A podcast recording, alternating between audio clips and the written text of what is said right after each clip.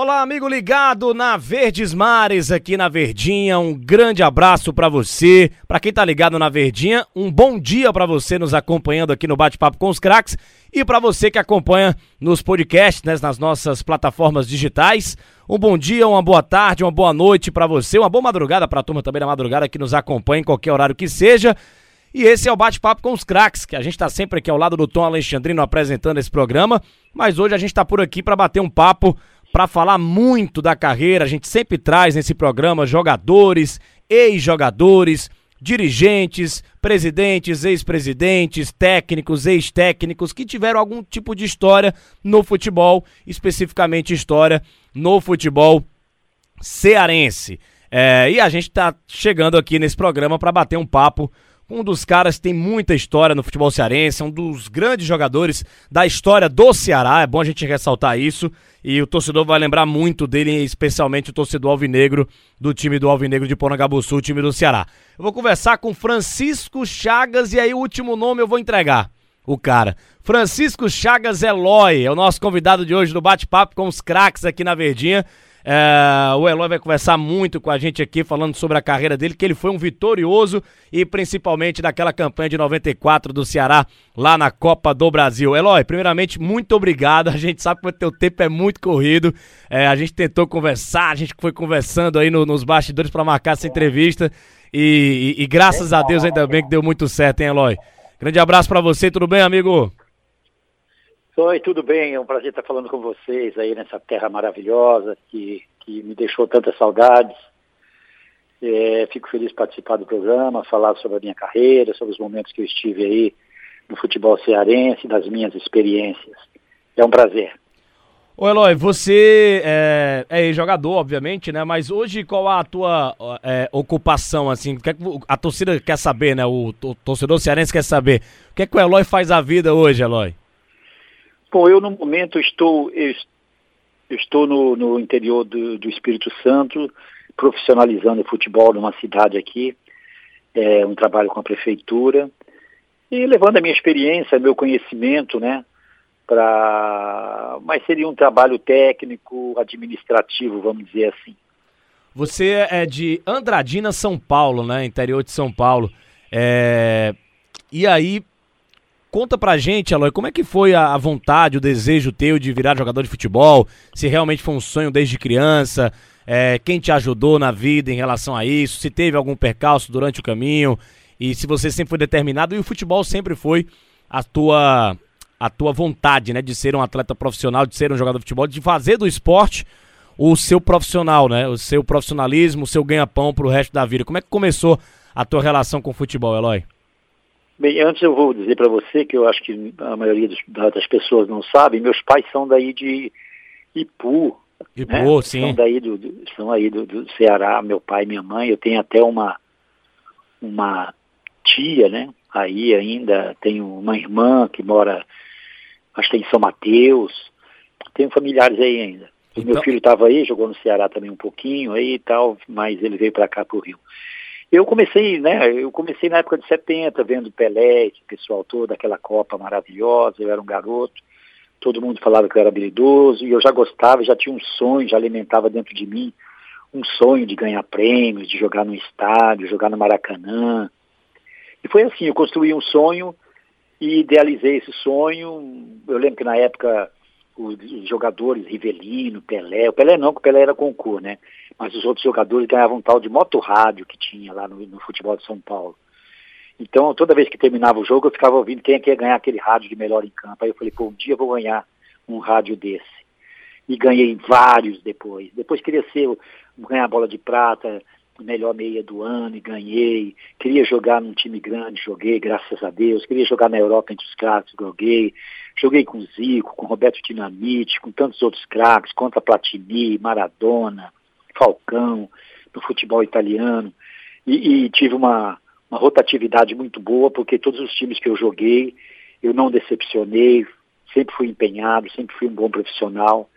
E a minha vida formou-se assim, boa educação, meu pai falava, filho, se você quer ser um jogador, não beba, não fuma, dorme cedo, e eu segui os, os conselhos do meu pai, e eu queria ser um atleta de futebol, que Deus me deu o dom de jogar futebol, sabia que tinha que treinar muito, era o primeiro a chegar, o último a sair, sempre fui até nos meus últimos anos, tanto é que eu joguei com 39 anos aí no Ceará e fui até a, a final contra o Grêmio, né, da Copa Brasil.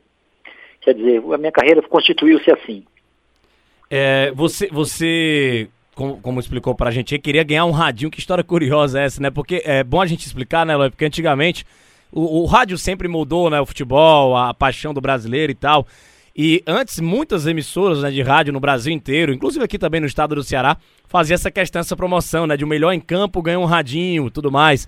Então você era um ouvinte de rádio, né? Apaixonado pelo futebol, pelo que eu entendi, e tinha esse desejo de ganhar um radinho, né? É, era, era mais ou menos por aí, né, Lo? Era na sua adolescência, né? É, esse, esse moto rádio, né? Que era um moto rádio, era um, um, um radinho para carro, que naquela época era toca-fita, então era um rádio e toca-fita, né? Mas eu não me importava, assim, por isso, não, porque carro eu nem tinha, né, na época, né? E, mas eu tinha porque aquele prêmio era significativo. E o rádio, para mim, ele, o futebol não existe, não existe, não existiria sem o rádio.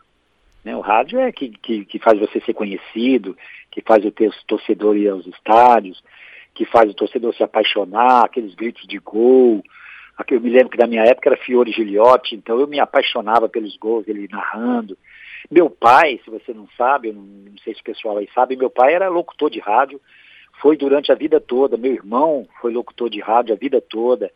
Então a minha família foi criada no dentro, né? Eu conheci o rádio dentro da minha família, trabalhando no rádio, e eu frequentava as duas emissoras lá da minha cidade. Via meu pai trabalhando, ficava no estúdio. E quer dizer, eu sempre tive uma admiração pela, pelo rádio, né? Então é legal isso também. Eu não contei isso nunca para ninguém, não, mas estou contando aí para você de primeira mão. primeira mão. Mas, mas, teu pai era do. Era, o seu pai era do, do, do jornalismo esportivo ou jornalismo mesmo normal? Meu pai fazia programas sertanejos. Ah, então era do entretenimento, né? É. Entretenimento. É, entretenimento, exatamente. O meu irmão também fazia entretenimento. Ah, que, que legal, que bacana. Então já, já nasceu no mundo, no mundo aí da, da parte artística, né?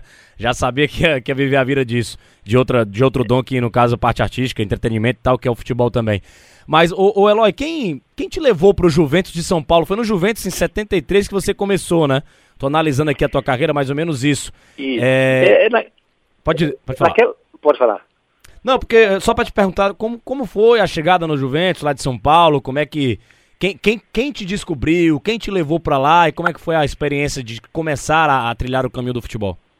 Olha, naquela época era muito, mas muito difícil sair um jogador do interior, porque não existia olheiro, os times não jogavam nessas cidades, a minha cidade tinha 50 mil habitantes, nunca foi um time profissional na minha cidade.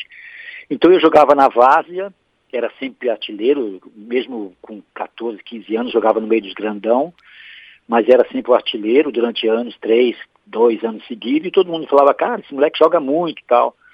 Aí, mas não tinha como ninguém saber, porque naquela época não tinha TV, não tinha vídeo, não tinha celular, não tinha nada. Ninguém ia saber nunca que eu sabia jogar bola. Mas a minha cidade já tinha um time profissional, né? Mas só que não disputava nada, mas eu joguei nele. E aí eu tive um amigo que foi jogar no Aracatuba, no AIA, que jogava a terceira divisão do, do Campeonato Paulista. Aí eu fui, ele, ele avisou, olha, tem um cara lá em Andradina, na minha terra, um garoto que joga bem e tal. Pô, vai lá, eles foram e me pegaram. Aí eu fui para Aracatuba. Aí, por sorte minha, no aniversário da cidade, o Juventus foi fazer um jogo lá no, pela, pelo aniversário da cidade. E o Milton Buzeto foi, não levou todos os titulares do Juventus e me viu lá. Aí ele achou eu um jogador interessante. Eu lembro que na época era o Ziza, o ponto esquerda do Juventus, e estava sendo vendido para o Atlético Mineiro. Aí ele me viu com características parecidas e me convidou. Acabou o jogo ele falou para mim, olha cara, você quer ir para São Paulo? Gostei de você e tal. Eu falei, poxa, é só falar com meu pai lá em Andradina que, que tudo bem, vou sim. Aí pronto, a, a AIA, né, a Araçatuba me facilitou para sair. E foi assim que eu fui para o Juventus, com uma promessa tal. Aí, graças a Deus, logo nos dois, três treinos da semana eu já fui para o time titular e pronto. E dali, rapidinho, aí eu fui para a Portuguesa, joguei com Enéas, no Português de Esporte, já fui revelação do Campeonato Paulista, fui para a Inter de Limeira, fui vice-campeão paulista e terceiro, se não me engano, do Campeonato Brasileiro, eu ganhei o, o troféu de bola de prata do melhor meia esquerda do ano, numa época de Zenon, Zico, Pita, tantos outros craques, né? Para ganhar a bola de prata era muito difícil, mas eu ganhei graças a Deus e a partir daí a minha vida estourou. Aí eu escolhi time, porque tinha Palmeiras, tinha Corinthians, tinha Santos, tinha Atlético Mineiro, Cruzeiro, Inter, todos que me queriam. Aí eu escolhi o Santos por causa do Pelé, né? Aí foi a grande experiência que eu tive de ver o Pelé dentro do vestiário comigo. Foi uma coisa que me. Foi o melhor momento da minha vida. Eu, eu ganhei Champions League, eu ganhei vários títulos, mas o momento maior da minha vida foi quando eu sentei do lado do Pelé no vestiário, trocando de roupa com ele. Esse foi o momento auge da minha carreira. O, o, você chegou no Santos em que época? Em que ano, mais ou menos? Eu cheguei no início de 80, 81. Eu sou ruim de data, tá, é, irmão? Eu tô vendo aqui 81. Ah, mas você falou que teve, teve, contato com o Pelé? É, era, era palestra? O Pelé ia lá conversar com o elenco? Como era assim mais Não, não, não. O Pelé jogava. O Pelé foi lá treinar. Ah, ele foi treinar? Ele treinando. É, ele treinava com a gente. Aí eu me lembro que meu time era eu, Palinha, né, do Cruzeiro, Chicão, ele São Paulo, Serginho, Chulapa, era um time bom pra caramba, e o Pelé ia lá treinar com a gente. E a primeira vez que eu vi ele, eu falei, meu Deus, aí eu voltei a meu tempo de criança, né, 70, o Pelé aquele rei, aquele jogador, eu no rádio ouvindo ele, Pelé, tudo, tudo, né, eu um garotinho lá em Andradina, aí de repente eu me vejo do lado do Pelé, né, foi muito emocionante para mim. Aí ele, poxa, eu me lembro que quando ele me viu, ele foi dentro do vestiário que eu fui em direção, porque o vestiário dele, a, o armário né, dele era do lado do meu, e eu tinha que ir pro lado dele, né? E fiquei com, com muita vergonha, muito acanhado, muito tímido e muito emocionado. E ele falou assim para mim, Eloy, meu craque, que bom que você veio pro Santos, o Santos tá precisando de um jogador assim. Quase desmaiei, cara, sinceramente. Nossa. Eu não esqueço de contar isso, pra, eu conto sempre e a realidade é essa. Quase desmaiei, não acreditei que aquele monstro, aquele, aquele fenômeno, aquele atleta, aquele homem, aquela história toda, estava do lado dela, né? E que, e garoto que... lá de Andradina, né? Então foi muito legal. Pô, o garoto de Andradina recebendo um elogio do rei, né? Imagino na época. E que legal, né, cara? Porque assim, se foi 81, o Pelé tinha 40 para 41 anos e do nada ia aparecer lá para treinar, né, com vocês, bater uma bola. Pra você ver, né, como você que foi atleta profissional também, né, Eloy? Você se aposenta, mas ainda fica aquele gostinho até quando dá fisicamente de, de, ainda conviver, né, com futebol, treinar e tudo mais. Tem gente que prefere nunca mais ver o futebol, né? É, e, e, e, o Pelé não, né? Pelo que você tá contando aí, ia treinar com, com, com a galera muito mais jovem. Imagino você também era um garoto na época. Imagina lá, né? O Pelé com 40 anos treinando lá porque quis, né? Porque queria. Podia muito bem estar na casa dele tranquilo, relaxado, mas ia lá treinar. Isso mostra muito o que ele foi na carreira, né? Espetacular jogador. É, o Pelé, ele lá treinando, ele era, as pessoas não sabem, mas eu convivi com ele ali. Ele jogava bem em todas as posições, às vezes ele jogava do zagueiro, assim, no dois toques, ninguém passava por ele, ele tinha um domínio, tempo de bola incrível. Ele era bom de zagueiro, bom de volante, bom de 10, bom na frente, então onde colocasse o Pelé, ele, é, ele, ele arrebentava. O Pelé era incrível, e o Pelé naquela época, ele era super, super, super avantajado fisicamente. É ele estava além do tempo, entendeu? O cara não bebia, não fumava, treinava, tinha um corpo atlético incrível, tinha na natureza humana dele todos os fundamentos de corrida, velocidade, reflexo, potência, tinha tudo. O cara era fisicamente era incrível. Eu, eu vi de perto, do meu lado, eu tenho fotos com ele que vocês devem ter aí também. Que eu, depois, quando ele falou isso comigo, eu falei: a única coisa que eu consegui falar para ele foi: Pelé, posso, posso tirar uma foto contigo? Aí ele falou, tranquilo, Eloy, pode ir lá pro campo que daqui a pouquinho eu vou lá, a gente tira a foto. Aí ele cheguei, fui treinar, nervoso ali. Aí ele subiu do vestiário, a primeira coisa que ele fez é, Eloy, Eloy, vem cá, vamos tirar as fotos. Como estava lotado de, de jornalistas, né? É, foi fácil pra caramba depois as fotografias saíram em vários jornais. Aí o Palinha também tirou fotos com ele, o Chicão, todo mundo tirou. Porque normalmente você tira jogando em lance de futebol, né? Mas dentro do campo, junto, é raro, né? É raro você estar tá com o teu grande ídolo e conseguir tirar uma foto no, no local de trabalho, né? Que grande momento que você viveu, imagino eu, né? Tá do lado do Pelé. Mas ela voltando aqui pra, pra tua trajetória, pra tua carreira, você foi um grande meio-campista do futebol brasileiro. É, numa época muito, você falou muito bem agora, uma época muito difícil, assim, de concorrência mesmo. Não que hoje também não seja, que há outros tempos também não fosse, mas é, a, a, a, galera que viveu essa época, né, a turma que viveu essa época, sabe exatamente o que eu tô falando e você é, nem se fala, né? Porque tinha muita gente boa no Brasil e meio-campista era um negócio que todo, muito time do Brasil tinha muitos bons meio-campistas. E você era um exemplo disso. É, como é que foi esse dom para jogar no meio? Qual é a grande dificuldade de ser um camisa 10? E por que que hoje está tão difícil achar um camisa 10, aquele cara que para a bola, cadencia, que vai para dentro da marcação, que faz um gol? Por exemplo, aqui no Ceará, a gente tem um, É, hoje mudou um pouco né, a função de 10, né? Mas o Vina, por exemplo, que não joga com a 10, joga com a 29, fez um grande campeonato brasileiro, ficou na seleção do campeonato brasileiro, é jogador do time do Ceará. É, joga mais ou menos nessa posição, só que tá uma posição um pouco mais modernizada, né? O, o 10 virou praticamente um segundo atacante. Explica pra gente se você tá analisando isso também, será é, o, o 10 virou um segundo atacante e por que que na sua época o negócio era diferente? O que é que mudou no futebol, é, o, o Eloy? Você que foi um, um meio campista. Olha, a, a diferença é que hoje nenhum clube tem referência nenhuma.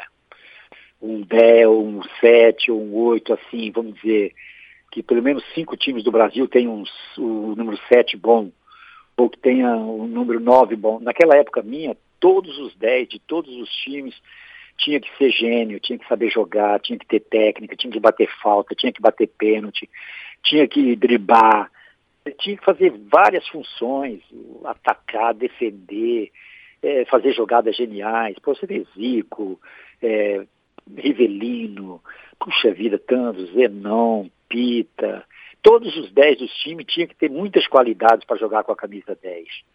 E normalmente, eu me lembro no Maracanã, eu era um exemplo, quando entrava, eu joguei contra, joguei pelo Vasco, Fluminense, Botafogo e, e só não joguei no Flamengo.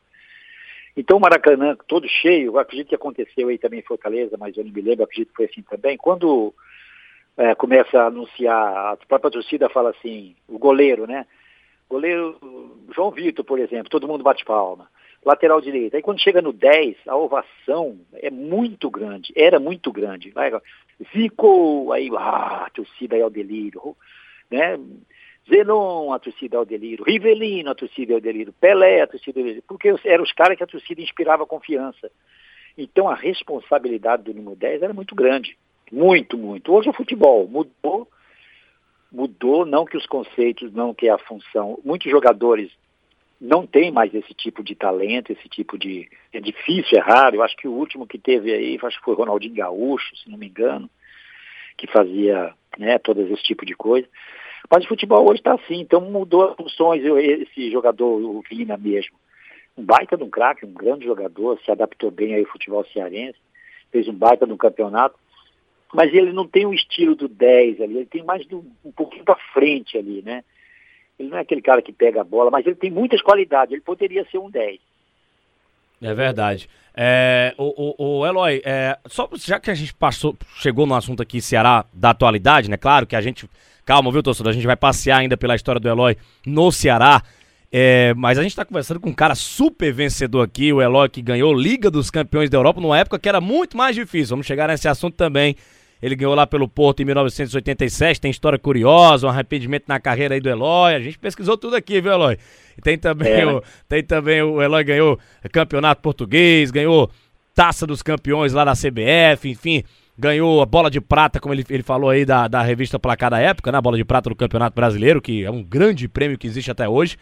E um detalhe, né, já que a gente estava falando do Ceará, você, você acompanha o futebol, você é, é, vê de perto o futebol, o futebol cearense de uma maneira geral, você que passou por aqui, hoje a gente tem Ceará pelo quarto ano seguido na Série A, o Fortaleza vai pelo terceiro ano seguido para a Série A também. É, como é que você tá, tá, tá analisando o futebol cearense? Se você acompanha de fato o time do Ceará, porque você sabe que você é muito querido aqui pela torcida alvinegra.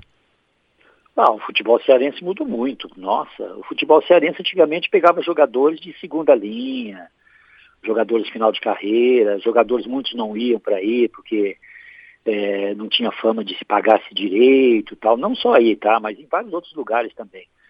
Hoje o futebol cearense, qualquer jogador de ponta vai porque hoje tem sim, porque tudo é, é, boca a boca, né? Os, os jogadores falam, pode ir, que lá os salários são em dia, e é, tem centro de treinamento, entendeu? Hoje, por isso que o futebol cearense mudou. Demorou, né? Ainda felizmente aí, essas pessoas que entraram e mudaram o futebol cearense, é, graças a Deus entraram, né? Apareceram aí. Mas o futebol cearense eu sigo, vejo todos os jogos do Ceará, do Fortaleza, todos mesmo, não perco um quando eu posso acompanhei a campanha do Ceará, a campanha do Fortaleza, mudanças de técnico, todas, tudo, tudo eu sigo sim. E gosto de futebol em geral. Eu vejo futebol inglês, futebol alemão, futebol francês, o espanhol, o francês, por causa do Neymar, eu vejo tudo. Eu gosto de futebol. Eu gosto, realmente eu gosto de falar de futebol e gosto de futebol. Então o futebol cearense hoje, poxa, se a minha época fosse igual é hoje, eu não teria saído daí. A equipe teria sido mantida e quem sabe não poderia ter ganho mais coisas, entendeu? Mas hoje os jogadores, você vê o Vina aí, parece que fez um contrato muito bom e continuou aí. Normalmente ele não ficaria, ele ia para outro clube. Mas ainda bem, eu estou feliz pelo futebol cearense, pelos dirigentes que se profissionalizaram, né? Muito legal, o estádio cheio, pena que agora por causa da pandemia, né? Mas eu vi estádio cheio, aquela partida do Fortaleza contra o Independiente, se não me engano. Sim. Nossa, aquele jogo lá que foi sofrido até o final, eu sofri também junto. Foi injusto demais aquela derrota. Mas é isso aí. Sigo. É a o Eloy citando aí a Copa Sul-Americana, né? O jogo do Fortaleza contra o Independente. O Ceará, inclusive, vai jogar a Copa Sul-Americana nessa temporada de 2021. Olha que evolução de fato mesmo do futebol cearense. Gente, a gente está conversando com o Eloy, rapaz, um dos grandes jogadores da história do futebol cearense, cara multicampeão por onde passou, ganhou Liga dos Campeões da Europa, que na época era chamada de Copa dos Campeões da Europa, lá pelo Porto de Portugal em 87. Teve alguns problemas, acabou não jogando o Mundial de Clubes, ele vai explicar isso pra gente daqui a pouco, porque a gente vai ter que fazer um rápido intervalo é, para você que está aqui no rádio, no podcast. A gente segue o baile aqui também para você nos acompanhar em várias plataformas aqui do Sistema Verdes Mares de Comunicação. Bate-papo com os craques, volta daqui a pouco. Este é o Bate-Papo com os Craques, um podcast do Sistema Verdes Mares que está disponível no site da Verdinha e nas plataformas Deezer, iTunes e Spotify. Muito bem, estamos de volta aqui no Bate-Papo com os Craques, depois desse intervalo rapidinho, como a gente já falou para vocês, entrevistando o Eloy aqui, um dos grandes jogadores da história do futebol cearense. Eloy, é, vamos dar sequência aqui ao nosso papo, e eu tava analisando aqui a tua carreira, né? Para quem tá em casa já ouvindo, conhece muito bem a tua carreira, mas nada melhor do que a gente ouvir o Eloy falando sobre, sobre a trajetória dele, sobre o futebol. Você deve ter muitos, você deve ter tido muitos técnicos na sua carreira toda, de uma maneira geral, por onde você passou quem foi o melhor e o pior técnico que o Eloy já teve na, na vida dele. Se você quiser citar o pior, tudo bem, mas se não, não quiser citar também. Mas é, é. Bora papear sobre isso. Quem foi o melhor técnico? Você olhar, olhou assim, você tinha vontade de treinar ao lado do cara, entendia tudo, poxa, esse cara entende de futebol.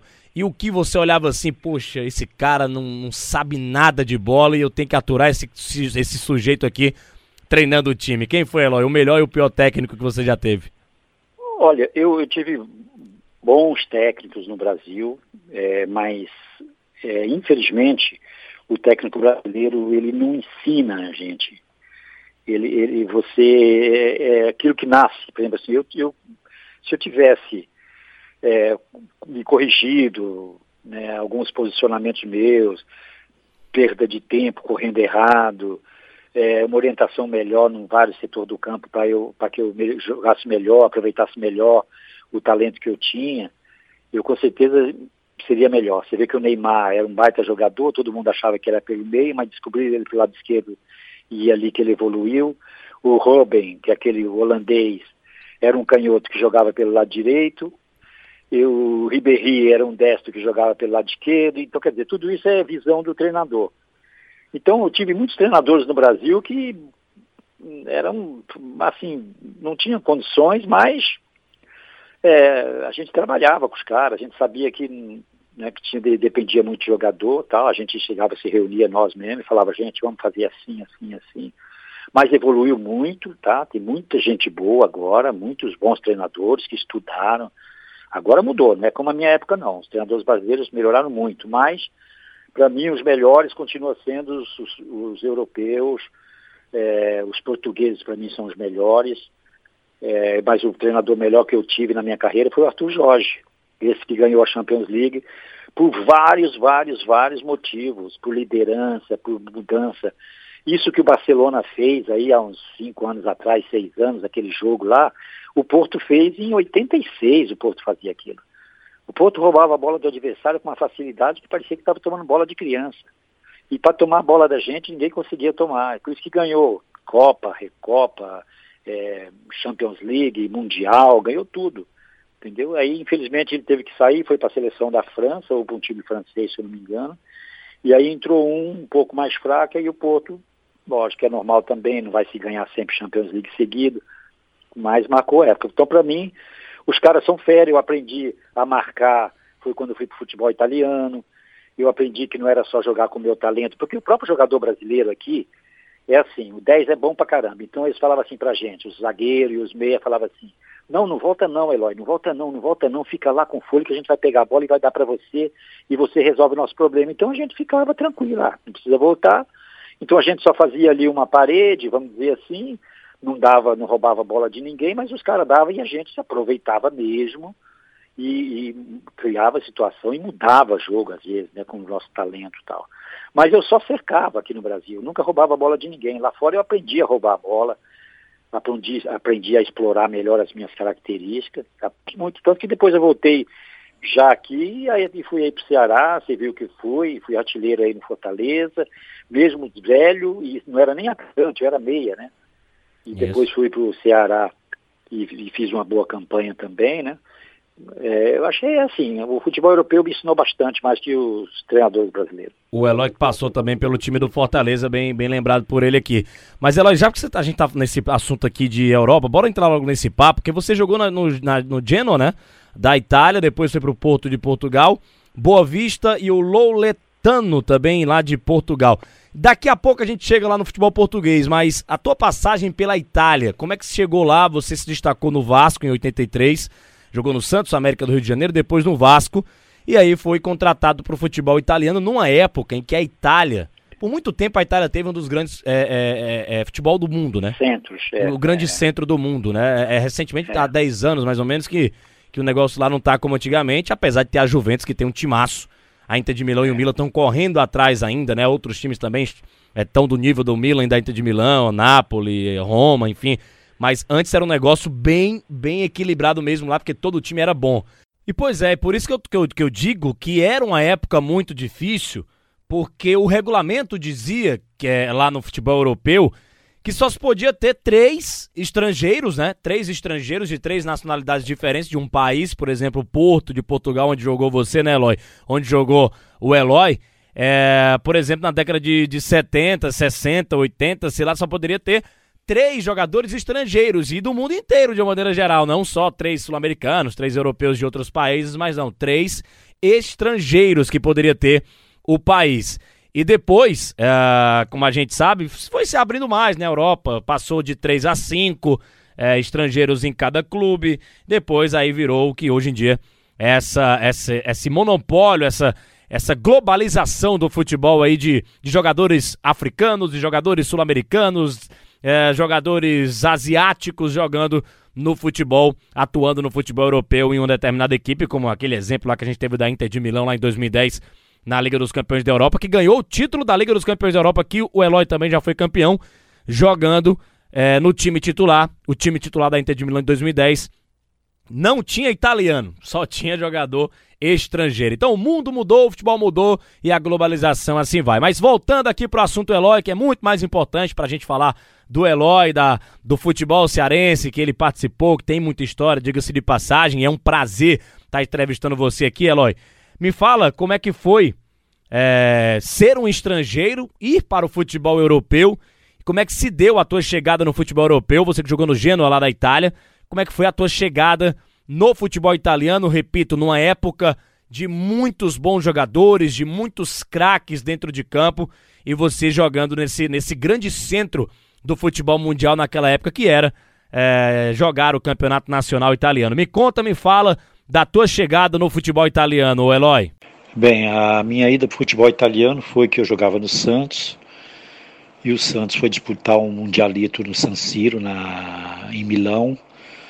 Nós jogamos contra, tinha lá Penharol, Milan, Inter, e se eu não me engano, Feyenoord ou PSG da Holanda, não me lembro outro time não. E é mundialito como é hoje, só que não era reconhecido pela FIFA. E o primeiro jogo nós estávamos perdendo do Milan de, de 1 a 0 e eu fiz um gol, empatei. E o segundo gol foi um gol de placa, um gol que eles me deram uma placa, um troféu, como um gol mais bonito que, que o San Siro viu, fizeram uma placa lá, tal, um gol muito bonito, não esqueço disso nunca. E devido a essa, esse mundialito, eles, o Milan me queria, queria me levar para lá. E o Santos pediu muito na época. E o negócio esfriou um pouco. E aí, quando eu estava no Vasco, eles vieram me buscar novamente.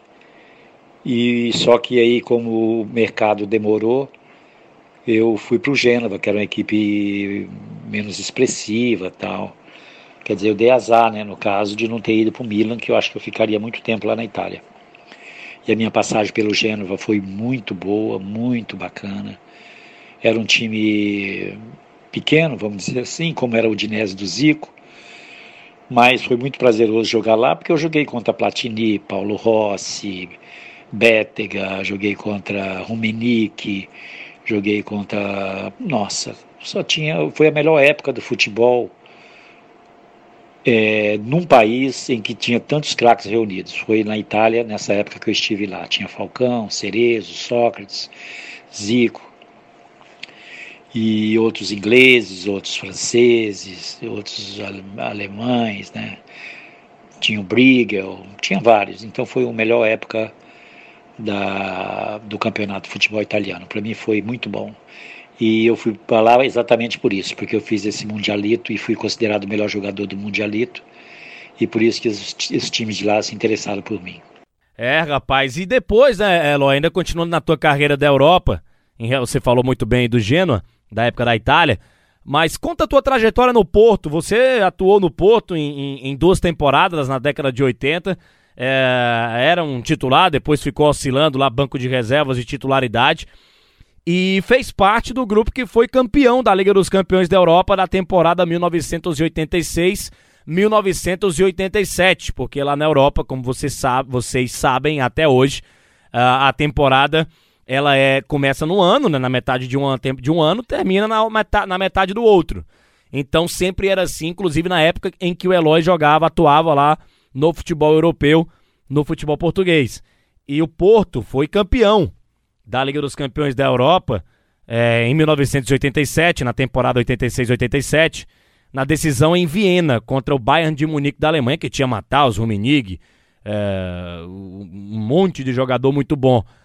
É, e, o, e, o, e, o, e o Eloy jogava no Porto, de Portugal, né? Atuava no Porto. Jogou junto com Celso Gavião, inclusive.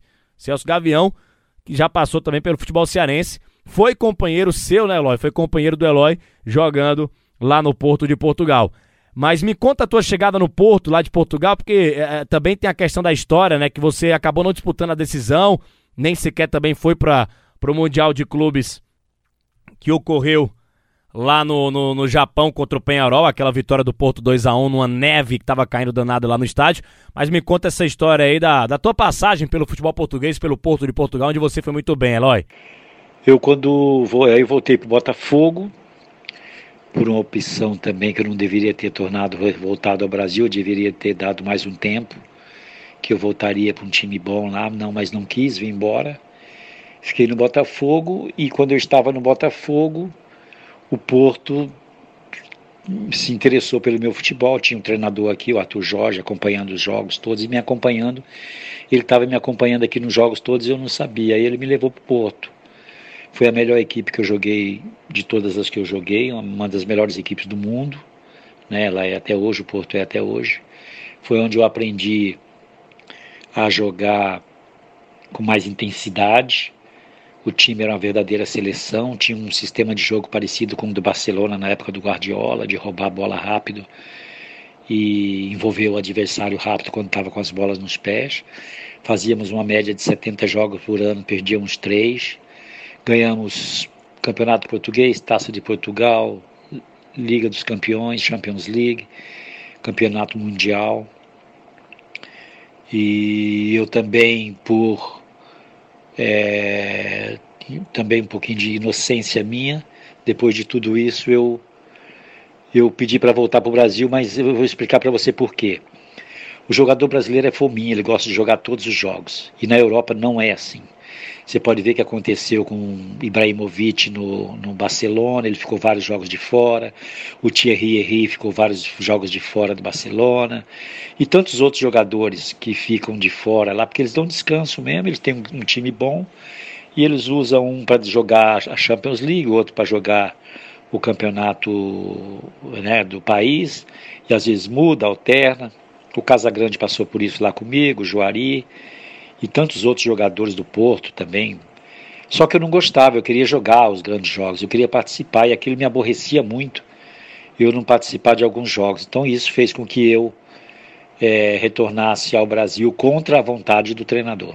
Pois é, e inclusive o Porto, com esse, com esse título, é, que ganhou a Liga dos Campeões da Europa, o Eloy até deu entrevistas em outros momentos, porque não chegou a disputar de fato a decisão, né? Porque acabou retornando, saindo do Porto por desavenças lá com o técnico da época. É, e se lamenta bastante não ter ganhado, não ter vencido essa Liga dos Campeões da Europa, que foi o, o maior título, mas fez parte do grupo, então, na minha opinião, o Eloy é, é sim, para ele também, para pro, pro próprio Porto, para os torcedores, para a imprensa portuguesa de uma maneira geral, e você pode procurar a carreira do Eloy aí na internet, vai aparecer, né? Os títulos em que o Eloy conquistou, vai estar tá lá especificamente relatado a Liga dos Campeões da Europa, que antigamente era chamado de Copa dos Campeões da Europa, porque só os campeões nacionais em que disputavam essa competição, ou seja, ela era muito mais difícil de ser vencida do que ela é hoje em dia. Então a Copa dos Campeões da Europa, a antiga Liga dos Campeões da Europa, a mesma importância, porque o campeão ia para o Mundial de Clubes da mesma maneira. O Eloy conquistou com o Porto, tava, fazia parte daquele grupo da temporada 1986-1987 e que foi a final. É, depois o, o, Porto se classificou para a final do Mundial de Clubes, né, a Copa Intercontinental, é, e jogou contra o Penharol, que era o atual campeão da Taça Libertadores da América. É, e o Eloy não jogou aquela partida, obviamente. Mas o Porto venceu o Penharol 2 a 1 tava caindo a neve danada em Tóquio, lá no Japão, e o Porto conquistou aquele título mundial. É... Saindo um pouco aqui da, da questão do, do futebol internacional, você tem muita história e, e, e parabéns pela tua carreira no futebol europeu, Eloy. Eu acho que isso que fez você ser um grande jogador, historicamente, e, e conhecido nacionalmente, internacionalmente também. Me fala da tua chegada, depois de tantos clubes que você passou, ter jogado, com, com, treinado com Pelé, passado por Botafogo, pelos clubes cariocas, enfim. Você veio ao futebol cearense. Me conta como é que foi a tua chegada aqui no futebol cearense, como é que foi o impacto. É, me conta a tua trajetória em Ceará, em Fortaleza, enfim. Como é que foi a tua chegada aqui no futebol cearense e o que é que você recorda também do futebol cearense de uma maneira geral, Eloy? A ida para o futebol cearense, eu exatamente não me lembro quem me levou. Não me lembro. Eu acho que foi. Ah, meu Deus, não lembro. Não lembro realmente quem me levou. E foi uma experiência muito boa, numa cidade maravilhosa. Fui muito, muito querido lá no Fortaleza. É, infelizmente não tinha a estrutura que tem hoje, mas não me arrependo de ter ido, porque tive uma passagem muito boa, fui artilheiro do Campeonato Cearense, deixei as portas abertas. E depois, por causa disso, eu voltei para o Ceará, que era o principal rival. Mas não foi por vontade minha que eu saí do Fortaleza, não. Foi que o Fortaleza não me ofereceu proposta nenhuma, nenhuma proposta boa, não ofereceu nada. Então eu vinha por voltar para cá para jogar em outro clube. Aí apareceu o Ceará. Como eu já estava adaptado, a minha família estava lá, eu optei por ir para o Ceará, que também tive lá uma época maravilhosa no Ceará. Com... Infelizmente eu não ganhei o campeonato cearense, mas eu participei da campanha maravilhosa que foi a da Copa Brasil e que fomos vice-campeões por inocência da, da direção da época do Ceará porque tinha um jogo, se não me engano, consulta isso aí, eu acho que tinha um jogo contra o Fortaleza antes do jogo contra o Grêmio.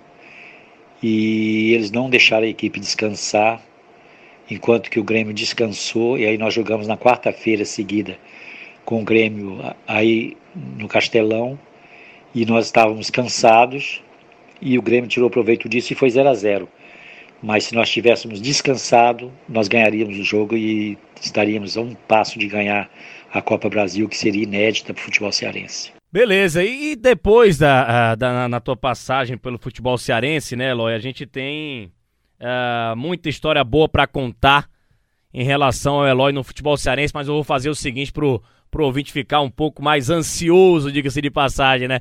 Bora pro intervalo e a gente volta daqui a pouco aqui na Verdinha, pra turma da Verdinha do rádio, né? A gente vai pro intervalo, mas pra galera do podcast, rapidinho uma vinhetinha e depois a gente volta, depois a gente volta trazendo esse papo com o Eloy, um dos grandes jogadores, repito, da história do futebol cearense, que tem muita história ligada ao time do Ceará, que fazia parte, se duvidar, era o melhor jogador daquele Ceará lá de 1994, a cabeça pensante, o homem do meio de campo, já veterano. Ele vai contar no próximo bloco, viu, Eloy? Você vai contar sobre aquela Copa do Brasil, sobre o que você recorda, o seu amor pelo futebol cearense de uma maneira geral. Intervalo para a turma do rádio. A gente volta daqui a pouco. Você nos podcasts segue aqui, segue, segue aqui com a gente. Intervalo, a gente volta daqui a pouco, Verdinha Rádio do meu coração. Este é o Bate-Papo com os Craques, um podcast do Sistema Verdes Mares que está disponível no site da Verdinha e nas plataformas Deezer, iTunes e Spotify. Muito bem, estamos de volta aqui no nosso último bloco, no Bate-Papo com os Craques. Um grande abraço para você que está nos acompanhando em várias plataformas aqui do Sistema Verdes Mares de Comunicação, para a turma do rádio aí no AM 810 na Tamoio AM900 no Rio de Janeiro, no aplicativo da Verdinha Oficial aí na palma da mão no seu celular, a turma do nosso site verdinha.com.br também nos acompanhando ao vivo. E também a galera que tá na TV a cabo, Sky canal 790, Oi TV canal 982 e a turma do podcast, bate-papo com os craques, a galera já acompanha os podcasts aqui da Verdinha, né? O Ceará Cash, o Fortaleza Cash, Uh, e, e, tendo também a oportunidade de acompanhar o nosso bate-papo com os craques, que recebe hoje Eloy, um dos grandes jogadores, a história do futebol cearense, que tem uma história, uma, uma um, um, um roteiro muito especial, carinhoso, obviamente, com o time do Ceará, e muito se dá por conta da da questão daquela Copa do Brasil de 1994, em que o Ceará enfrentou Campinense, em que o Ceará enfrentou Palmeiras, enfrentou Internacional, Linhares do Espírito Santo e chegou na decisão contra o time do Grêmio, empatando em 0 a 0 no Castelão e perdendo fora de casa no Estádio Olímpico, o antigo Estádio Olímpico por 1 a 0. E o Eloy fazia parte daquele grupo, né, Eloy? Um grupo que está marcado para sempre na história do torcedor do Ceará. Eu acho que todo mundo esperou esse papo da gente, Eloy, por esse momento que você fale da Copa do Brasil, é, em especial daquela grande decisão. E eu queria que você falasse pra gente exatamente sobre o que é que você relembra da Copa do Brasil, da, das vitórias do Ceará, da, em especial daquela decisão contra o time do Grêmio em relação a também aquele pênalti em que o, o, o, juiz lá, o Godoy, o árbitro naquela época, acabou não marcando para o time do Ceará. Decisão contra o Grêmio, o segundo jogo, houve uma injustiça muito grande. Nós estávamos perdendo de 1 a 0 e houve um pênalti claríssimo no Sérgio Alves. E, e o Godoy na época não deu o pênalti. Todo mundo viu que foi pênalti, todo, até hoje todo mundo fala isso. Muitas vezes o, o aquele jornalista de São Paulo, que eu esqueci o nome dele, sempre relembra isso.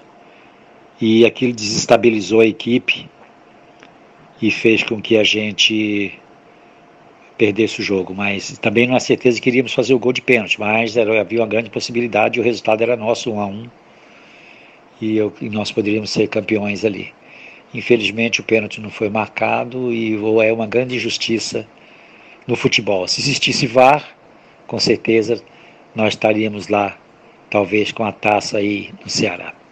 Pois é, e o Ceará deixou de conquistar o maior título de sua história, né? O Eloy faria parte do maior título da história do Ceará, que foi aquela decisão na Copa do Brasil, que, na minha opinião, é o maior jogo da história uh, do futebol cearense. Você parar para pensar, tá ali no mesmo pé de igualdade com as decisões em que o Fortaleza teve na década de 60, quando enfrentou o Palmeiras e o Botafogo na antiga Taça Brasil uh, porque eram títulos nacionais, né, de Série A do Campeonato Brasileiro.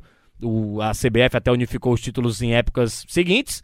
E seria também essa grande decisão do Ceará contra o, Grêmio. Se o Ceará ganha, o Ceará ir, iria para a Libertadores. Nunca o clube cearense foi para a Libertadores. Na mesma situação, o Fortaleza, se tivesse vencido naquela ocasião o Botafogo e também o time do, do, do Palmeiras, é, ele iria para a Taça Libertadores da América representando o futebol brasileiro. Mas a gente não está aqui para falar disso, né? Vamos falar sobre outro assunto aqui, Eloy, em relação exatamente é, um apelido curioso teu. Eu até conversando em off com o nosso companheiro Tom Alexandrino, ele falou: Poxa, pergunta pro Eloy o seguinte, Eloy. Por que, que você era conhecido como o jogador da cesta de três pontos? Dá para explicar pra gente esse apelido, Eloy? Que você tem, tem, tem uma memória desse apelido aí, Eloy? Por que, que você era chamado de de o jogador da cesta de três pontos. Explica pra gente essa história. Então, a cesta de três pontos é, foi num jogo Fortaleza e Ceará no Castelão. Eu recebi a bola pela esquerda na entrada da área e armei um chute forte. O goleiro abaixou, lógico que eles fazem isso, eles vão para frente. E estava chegando um defensor também, que eu não me lembro o nome do, do, do jogador do Ceará. E eu dei um toquezinho por baixo assim e a bola foi lá na gaveta.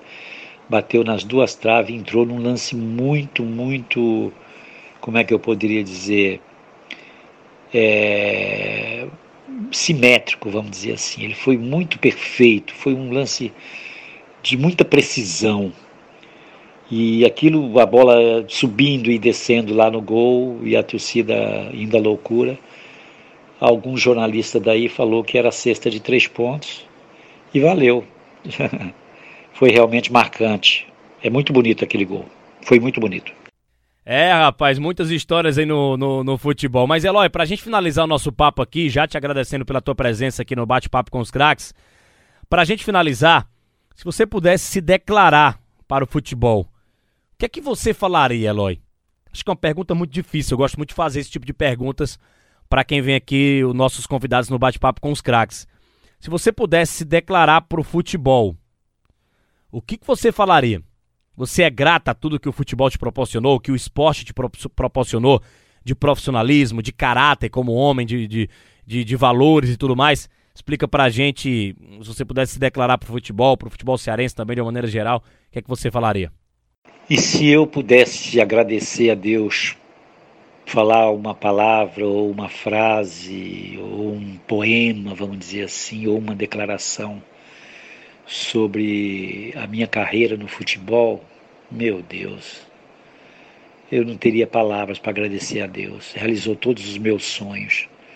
Todos eles eu busquei com muita dificuldade mas realizei todos os meus sonhos jogar em equipe grande, ganhar meus prêmios, jogar na Europa, jogar com seleções, com grandes jogadores, jogar no Maracanã, jogar no Morumbi, no Castelão, no Wembley, San Siro, na Rússia, ah, nos Estados Unidos, no, na França, na Alemanha, no Nou Camp, jogar contra Barcelona na Espanha, todos os meus sonhos foram realizados. Um garoto que saiu de Andradina, como qualquer garoto simples, sempre na humildade, sempre no respeito aos companheiros e sempre agradecido a Deus. Eu agradeço a Deus por ter me dado a felicidade de ter uma carreira longa, sem nenhum, nenhum ferimento no meu corpo, sem nenhuma operação, nada.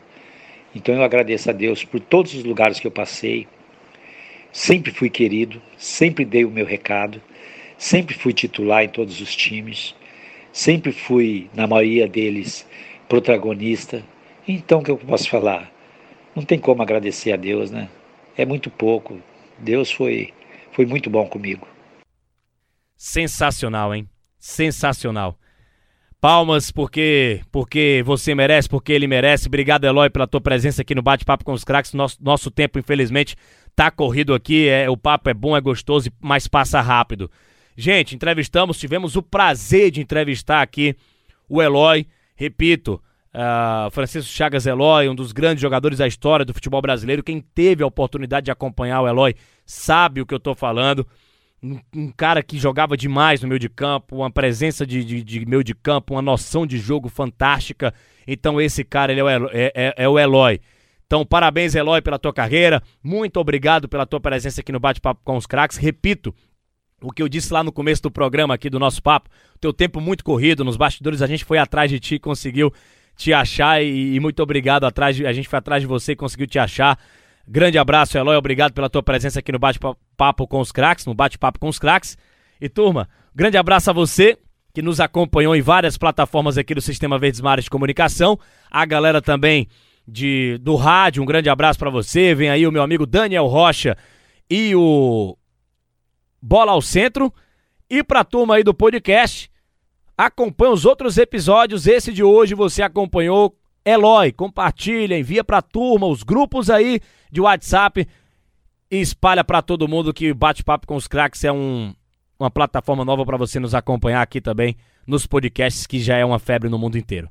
Grande abraço a você que nos acompanhou aqui no Bate-Papo com os Craques. Até a próxima edição do nosso programa aqui. Quem será o próximo convidado, hein? Essa alguma personalidade do futebol cearense. Valeu, turma. Um grande abraço a todos. Valeu. Verdinha Rádio do meu coração. Grande abraço. Tchau, tchau.